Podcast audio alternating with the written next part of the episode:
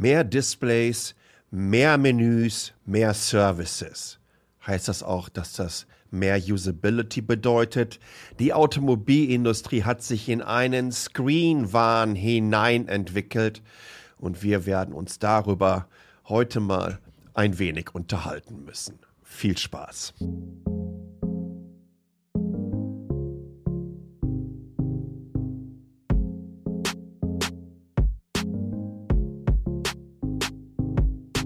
Willkommen. Augustausgabe mit Tacheles. Ich weiß ich gar nicht mehr, ob in Deutschland überhaupt noch ähm, Urlaub, Ferien oder was auch immer gerade herrscht. Egal, wo ihr zuhört. Es ist wieder eine Ausgabe, die gesponsert wird von der Itemis AG aus Lünen.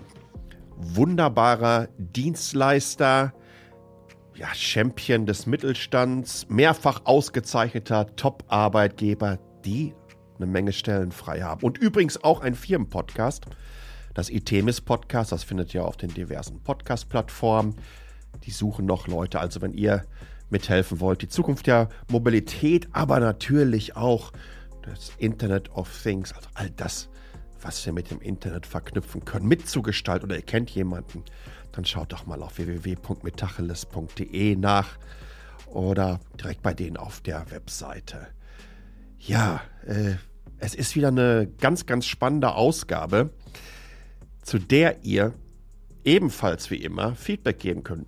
t.ly slash hallo, t.ly slash hallo, alles klein geschrieben. Und dann seid ihr in der nächsten Ausgabe schon dabei, wie der Wolfgang für diese Ausgabe. Hört mal rein. It's go time! Ja, hi, Sascha, der Wolfgang hier aus Shanghai. Oh. Ich bin dieses Jahr nach Shanghai gezogen und war das letzte Mal hier in der Stadt vor acht Jahren. Und es ist einfach unglaublich zu sehen, zu beobachten, zu spüren, wie schnell sich dieses Land hier entwickelt. Und vor allem beziehe ich mich da auf den Verkehr, der wirklich sehr effizient und, und leise funktioniert verglichen mit früher. Hm. Sehr viele batterieelektrische Autos, alle Two-Wheeler sind praktisch elektrisch, die Busse sind elektrisch. Ich finde es wirklich sehr inspirierend. Und ja, ich habe deinen Podcast gehört, aber in China, Fakten zur Energiewende. Ich fände es schön, wenn auch im Mainstream mehr, mehr Fakten gebracht werden würden in den Mainstream-Medien. Das ist leider so, die sind zu sehr gefärbt und, und lassen uns ein falsches äh, Bild von, von China äh, generieren. Das ist sehr schade, denn wir könnten sehr viel lernen von denen. Absolut.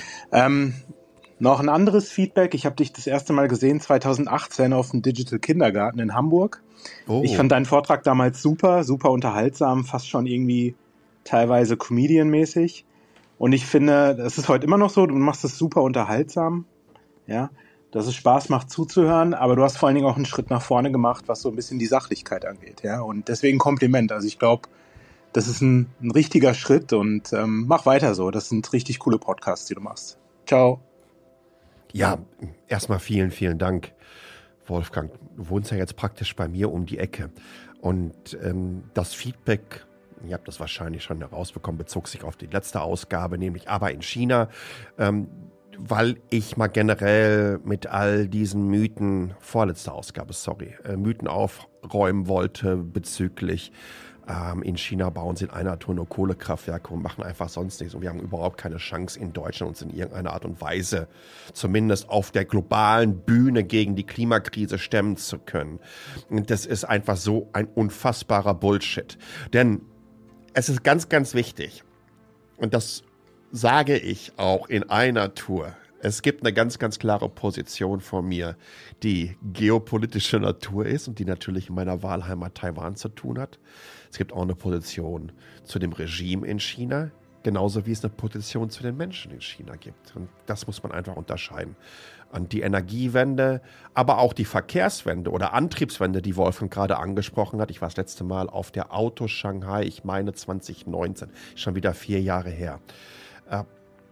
Das ist einfach sensationell, was da passiert. Übrigens auch hier bei uns in Taipei. Ich bin gestern hier an meiner Community ähm, Busstation beziehungsweise bei dem Depot vorbeigelaufen und mittlerweile sind innerhalb von zwei Jahren die Hälfte unserer Busse hier auf E-Busse umgestellt worden und ich finde es grandios. Und ja, der digitale Kindergarten, ähm, das war das Schöne, da habe ich äh, im, am Millantor, St. Pauli-Stadion sprechen dürfen, als, als letzter Akt des Tages, beziehungsweise ich sag mal so als Vorgruppe von Fünf Sterne Deluxe. Und ähm, da ging es um Transformation und was wir daraus lernen können. Und äh, unter anderem eigentlich auch erklärt, warum mich Greta Thunberg und Fridays for Future einfach in den letzten Jahren so wahnsinnig inspiriert haben. Und tatsächlich äh, haben die auch mit dazu beigetragen, dass ich äh, rein karrieretechnisch und für mein Leben eine wichtige Entscheidung getroffen habe und mir gesagt habe, es muss was passieren. Also vielen, vielen Dank, ähm, Wolfgang. Eins wollte ich noch ganz kurz sagen. mit dem Statement Mainstream Media habe ich so ein bisschen ein Problem.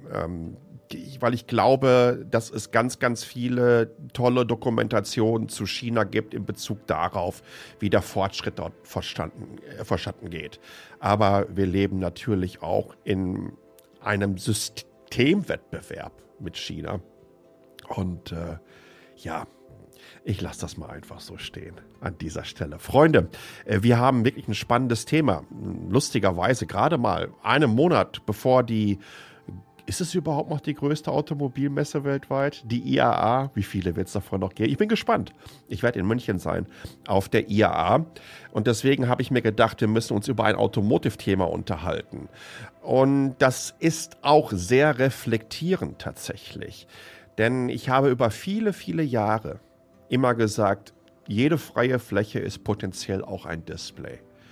Jetzt sitze ich hier in meinem kleinen selbstgebauten Studio und habe tatsächlich eins, zwei, drei, vier, fünf Screens. Wenn ich das iPad noch unter meinen Arbeitsrechner packe, sind es sogar sechs vor mir und die Kamera hat auch noch eine.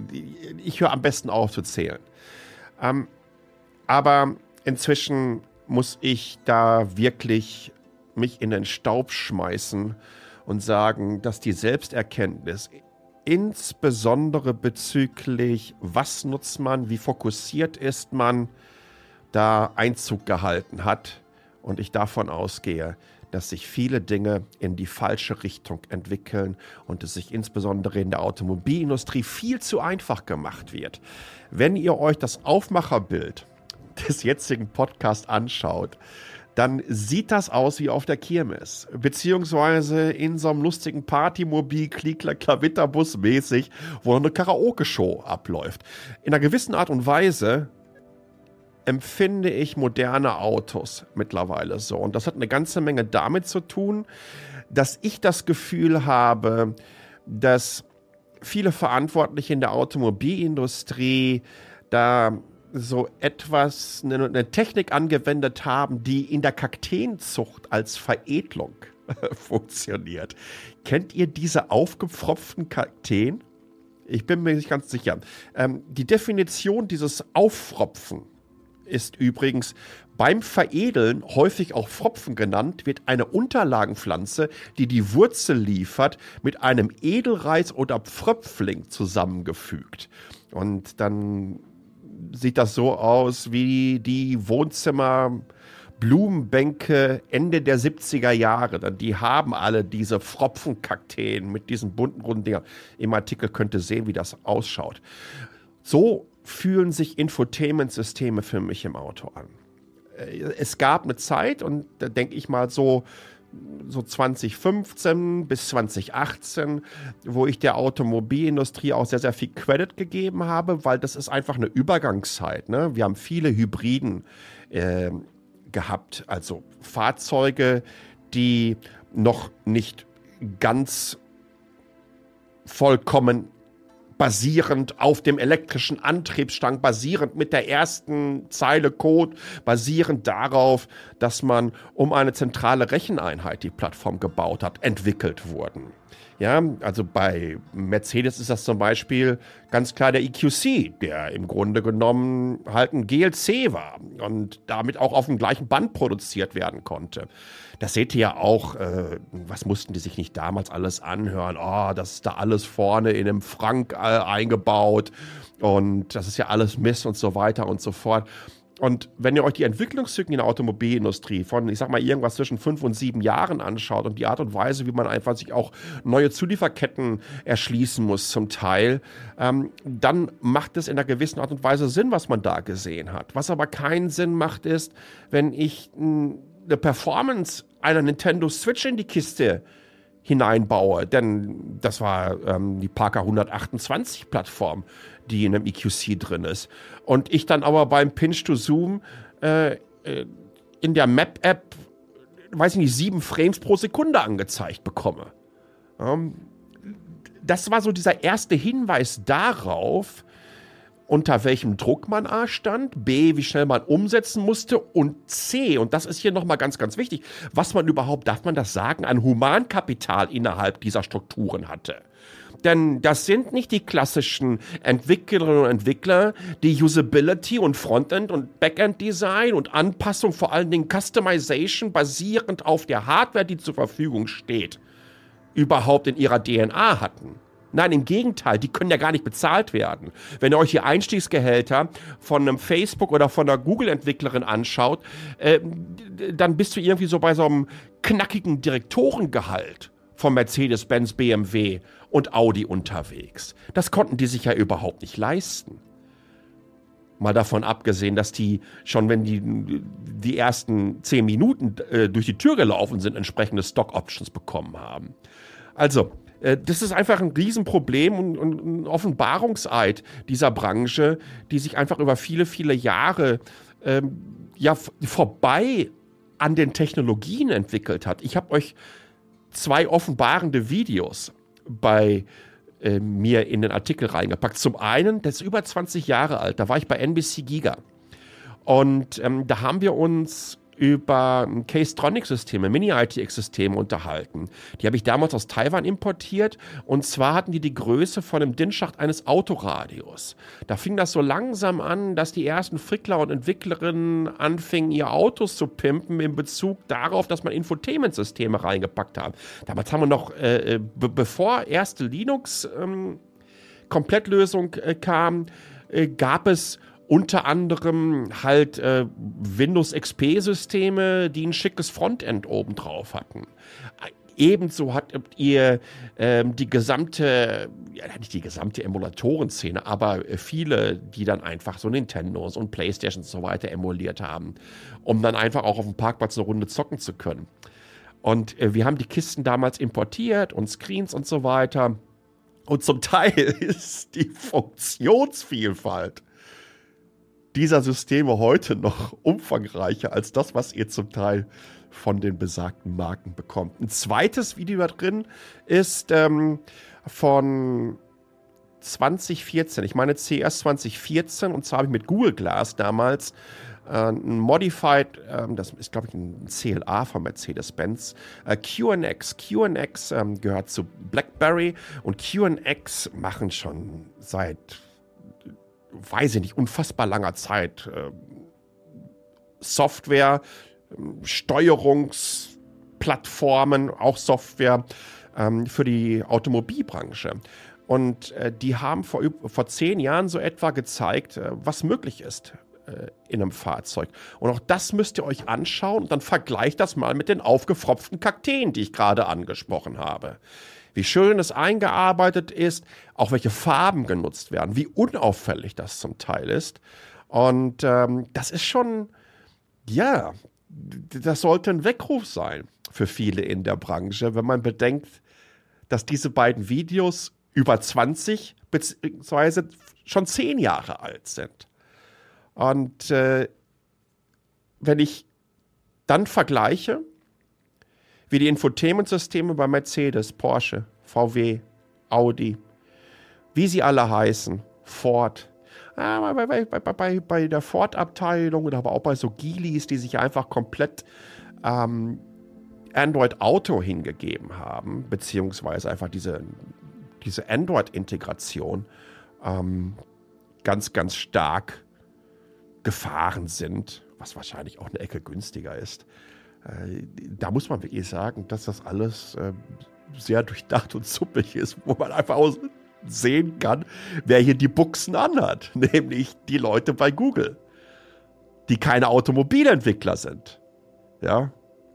Aber die es offenbar begriffen haben, wie Anwendungsszenarien in einem Pkw auszusehen haben. Also streichen wir die mal eben kurz raus. Äh, und, und, und kommen hin zu den Systemen, die momentan bei den Autohändlerinnen eures Vertrauens stehen. Und da seid ihr wieder bei diesen Kakteen.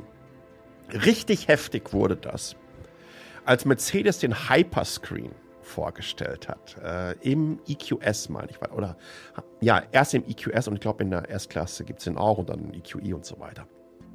Ähm, ja, im Grunde genommen ist das eine komplette Cockpit- Dashboard-Einheit, die aus drei großen Displays besteht. Ne? Also äh, Hyperscreen ist da nicht. Trotzdem es flexible OLED und das dürfte ein POLED-Display sein. Ich weiß noch nicht mal, von wem es kommt. Ich könnte mal drauf tippen, dass es LG ist.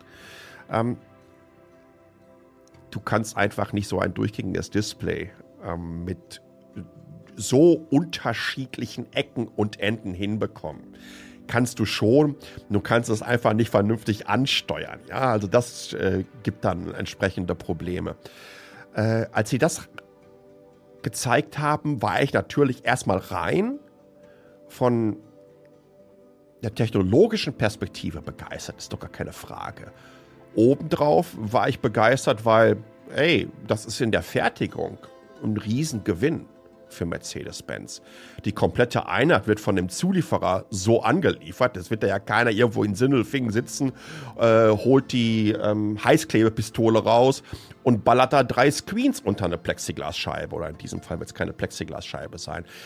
Keine Ahnung, was für einen Fingerprintmagneten die da eingebaut haben. Darüber übrigens auch nochmal so eine Sache, ne? wo, wo, man denkt, meine Güte, denkt doch einfach noch einen Schritt weiter.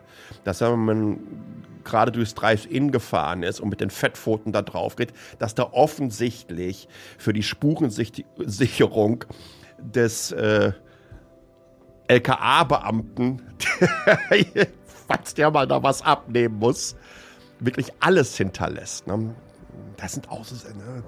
Da gibt es einfach so keine Easy Glide Oberflächen. Ähm, man, man, man, schafft da keinen kein Anti-Klärschutz drauf. Das, das sind so, so, so Industriestandards, die es seit so unfassbar vielen Jahren schon gibt. Ne? Anyways, vielleicht kommt was in der nächsten Generation. Uh, ihr müsst auch immer denken, ne, wann man angefangen hat, an diesen Plattformen zu arbeiten. So, und dann siehst du diese Kiste und dann siehst du ehrlich gesagt auch die ersten ähm, Reviews davon, siehst auch wieder, wie die Performance abläuft. Äh, Gerade wenn es um Karten geht, ist schon eine Ecke besser geworden zu den ersten MBUX-Generationen. Ich hoffe wahnsinnig, äh, habe viel Hoffnung, wenn es darum geht, äh, MBUS in den Markt zu drücken. Habe ich MBUS gesagt? MBOS natürlich. Aber du siehst diese drei riesen Displays und denkst dir nur, meine Güte, wenn die alle im Dunkeln an sind, dann müssen doch sämtliche Insassen vorne Sonnenbrillen tragen, so scheint das. Und wie sehr kann das überhaupt ablenken? Übrigens bezüglich Unfälle in den USA, wie Menschen abgelenkt werden durch Informationen, die auf Displays dargestellt werden, habe ich euch eine Studie innerhalb des Textes auch verlinkt. Ebenso wie ein Video vom geschätzten Björn Neuland äh, aus Norwegen, der für mich einer der großartigsten EV-Tester ist da draußen. Erinnert mich so ein bisschen immer noch an, an, an JKK äh, von, weiß ich nicht, von 10, 15 Jahren. Der kam aus Finnland, als wir unsere ersten Mobile Computing äh, Reviews auf YouTube hochgeladen haben. Schöne One-Taker, geradeaus, ehrlich. Und der macht ein Video zu den Features, das ist 53 Minuten lang. 53 Minuten lang. Und wenn ich mir dann noch überlege, dass er rein alterstechnisch nicht zum typischen EQS-Klientel gehört, Freunde der Usability, wie mag die Nummer erst für den 64-jährigen Bestandskunden bei Mercedes-Benz laufen, der sich da ein wohlverdientes Elektro-Update bei Mercedes-Händler seines Vertrauens gönnen will. Schlimmer noch, die angesprochenen Autohäuser, und ich habe das jedes Mal getestet, wenn ich in Deutschland war. Die angesprochenen Autohäuser bzw. deren Belegschaft, die sind doch selber komplett mit der Funktionsvielfalt dieser Triple-Screen-Setups überfordert. Triple Screen, das haben die wenigsten auf ihrem Desktop stehen. Und das ist ja noch nicht mal ein branchenspezifisches Problem. Jetzt stellt euch mal vor, ihr geht in den Apple oder einen Samsung Store, holt euch das neueste iPhone oder Galaxy Smartphone raus und fragt der Angestellte, ob sie euch mal durch die Funktion des Handsets führen kann. Oder vielleicht fragt ihr einfach mal nach einem Handbuch. Wisst ihr, wie die euch angucken? Als würde euch ein paar Hummer aus den Ohren krabbeln. Wir schaffen Systeme, die an Komplexität mittlerweile wirklich zum Teil drei, vier, fünf Monate im Markt sein müssen, bis dann auch das letzte Top 50 Hidden Features von XYZ Videos auf YouTube hochgeht. Weil dir überhaupt nicht alles erklärt wird. Weil die Menschen überhaupt nicht wissen, was sie da nutzen. Und wenn Menschen nicht wissen, was sie nutzen, frickeln sie entweder, entweder nutzen es nicht oder sie frickeln rum. Schlimmer ist, wenn sie rumfrickeln, während sie eigentlich die Glubscher auf die Straße packen müssten. Und das halte ich wirklich für ein Problem. Das ist keine gesamtheitliche Entwicklung, die da vonstatten geht. Es gibt kein besseres Äquivalent zu dieser Displeritis als diese aufgefropften Kakteen. Da kommen im Moment Dinge zusammen, die nicht zusammengehören überforderte Entwicklerin keine Möglichkeiten, dieser leere Zahlen zu konnten, um Expertinnen abzuwerben, die so die so wichtige DNA der Usability in die Konzerne bringen. Und final durch die Bank weg fragmentierte Entwicklungsprozesse. So läuft das einfach nicht. Die digitale Veredelung im Automotive-Umfeld sieht zurzeit so aus wie die Kakteenlandschaft im deutschen Wohnzimmer der späten 70er Jahre. Und dabei geht das so viel besser. Denn von Apple lernen heißt Siegen lernen ich habe euch ein Video von der neuesten Ausgabe, als war von der, meine Güte, wann war das denn? Vor, vor einigen Monaten, von Apple CarPlay mal reingepackt. Und dann schaut euch das an.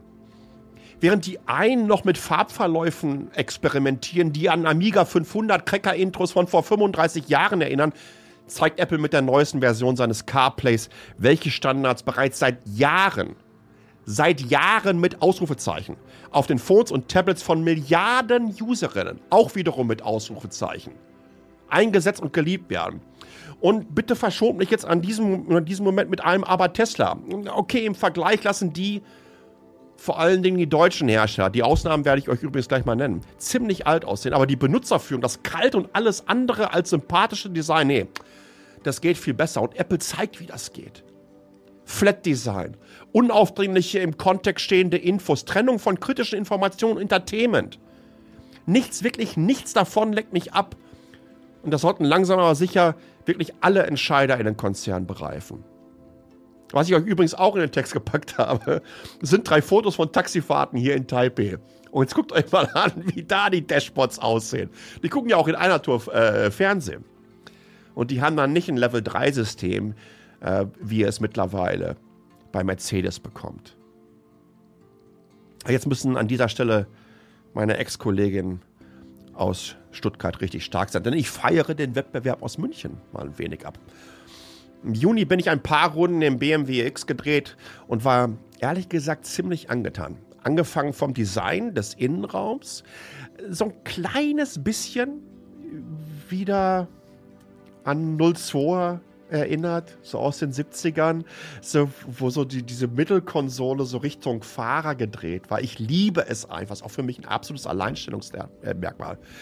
Ähm, die eingesetzten Materialien, das vegane Leder, dieser gläserne Bedienkopf, äh, Knopf, Kopf ist auch schön. Ja, aber dann final dem BMW iDrive Infotainment System. Das hat mich bereits vor zwei Jahren so ein wenig an diese Tech-Demo erinnert, die Apple jetzt rausgebracht hat. Schaut euch das Design an, schaut euch die Farben an und guckt euch an, was mit Apple CarPlay in der neuesten Tech-Demo gezeigt wurde. Wer hätte das gedacht? BMW. Fast noch spannender finde ich aber, wie die Tochter Mini ja so einen digitalen Assistenten integriert. The New Digital Heart of Mini nennen die das. Und auch das habe ich euch ähm, verlinkt. Das, äh, das, da, da, möchtest du einfach nicht ein Like vergeben. Da möchte ich ganz, möchte ich ein paar Herzchen über den Bildschirm gießen. So hübsch, so sympathisch, so freundlich. Ja, wie so ein VW ID-Bus, wo ich mir denke, wer hat das Ding denn designt? Das sind doch herzensgute Menschen.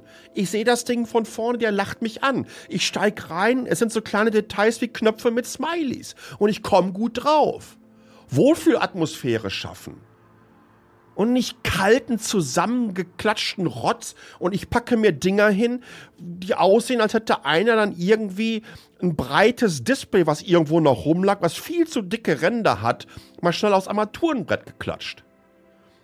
Das Video zu dem System von BMW bzw. von dem Mini habe ich euch auch im Artikel verlinkt. Das heißt offensichtlich, dass ich die Hoffnung weder aufgegeben habe, noch irgendwelche aber in China machen die das alles besser Schilder hochhalten werde. Denn diverse chinesische Hersteller übertreiben es einfach komplett mit der Featureitis. Auch Mercedes hat mit MBOS die Zeichen der Zeit erkannt und wird abliefern. Die werden abliefern, ohne Wenn und Aber. Das sind die richtigen Entscheidungen, die da getroffen wurden. Ich habe das übrigens mal vor einigen Monaten ausführlicher ähm, beackert. Kommen wir zum Fazit. Ist eine lange Ausgabe geworden, aber ehrlich, mir liegt das Thema wirklich am Herzen. Weil wenn du das, wenn das Offensichtliche verkackt wird und das seit Jahren und man eigentlich schon zehn Jahre vorher hätte sehen müssen, in welche Richtung sich das entwickelt, vielleicht sogar 20 Jahre vorher, schon die ersten Enthusiasten beobachtet hätte die in der Richtung versucht haben, was zusammenzufrickeln, dann wäre man heute eine Ecke weiter. Ich kann offensichtlich mein ambivalentes Verhältnis zu diesen Entwicklungen nicht verhehlen. Mal davon abgesehen, dass die kompletten mit Screens vollgestopften Innenräume offen unfassbar schlecht altern werden. Unfassbar schlecht. Ähm, nicht so schlecht übrigens wie bei Model S und Model X. War, die, war das von Inolux hier oder Inventec? Ich weiß gar nicht mehr. Aber die haben, die haben die Displays hier in Taiwan eingekauft. Nur das waren nur Industrial Grade Ones. Ja, und keine Automotive Grade Ones. Zur Erklärung, welche Testzyklen durchlaufen die? Ne, so ein Industrial Grade ähm, Display ist üblicherweise das, was ihr in einem Bankautomaten verbaut seht. Ein Automotive Grade One ist dann etwas, was Lebenszyklen von 20, 30, 40 Jahren hinter sich bringen muss. Der Bankautomat geht auch nicht auf Testfahrten nach Lappland bei minus 30 Grad und wird danach bei plus 50 Grad durch die Sahara gekarrt. ja. Tesla meint, das wäre eine gute Idee. Haben sich unfassbar viele Lawsuits dafür eingefangen in den USA, weil die Geräte einfach schön abgekackt sind. Meine Güte, ich bin der Zweite meiner Fäkalabteilung hier unterwegs. Bitte verzeiht mir das, ja. Ähm, aber die Geräte werden trotzdem unfassbar schlecht altern. Displays und Technologien haben im Vergleich zu all dem, was physisch anfassbar ist, für uns ja eine andere Art ja, wie, wie beschreibe ich das am besten? Also, wir empfinden einen 20 Jahre alten Fernseher wahrscheinlich als weitaus älter als ja, super. Was ist denn das analoge Äquivalent zu einem 20 Jahre alten Fernseher? Jetzt habe ich mich mal richtig schön da reingeblubbert. Nehmt, nehmt, nehmt ein 10 Jahre altes Smartphone, guckt euch das erste iPhone an und haltet das äh, erste iPhone neben dem, neben das neue iPhone. Dann wisst ihr ganz genau, was ich meine. Und analoge Instrumente, wenn ihr euch klassische Automobile anschaut, die auch 60, 70 Jahre alt sind und einfach vom, vom, vom Designanspruch und der Art und Weise, wie es verarbeitet wurde, einfach viel, viel besser altern werden als all das, was heute in Automobilen verbaut wird. Also, ich glaube, dass die sehr, sehr schlecht altern werden. Ich glaube, dass es die in OLED-Display gegossene Kreativität, äh, Kreativlosigkeit der Entwicklungsabteilung ist, die scheinbar vom Budget Obergrenzen bestimmt werden. Es, es dürfte eine Ecke günstiger sein, so ein Hyperscreen da einzubauen, als ein hochkomplexen, mit vielen Schaltern ausgestattetes Dashboard. Displays dürften günstiger und einfacher zu integrieren sein. Und sie bieten natürlich die Möglichkeiten, diesen neuen, ja, in Anführungsstrichen Marketing Real Estate mit Services zu monetarisieren. Aber dann muss man es holistisch, langfristig und vor allen Dingen benutzerfreundlich angehen. Und entsprechend muss es auch umgesetzt werden.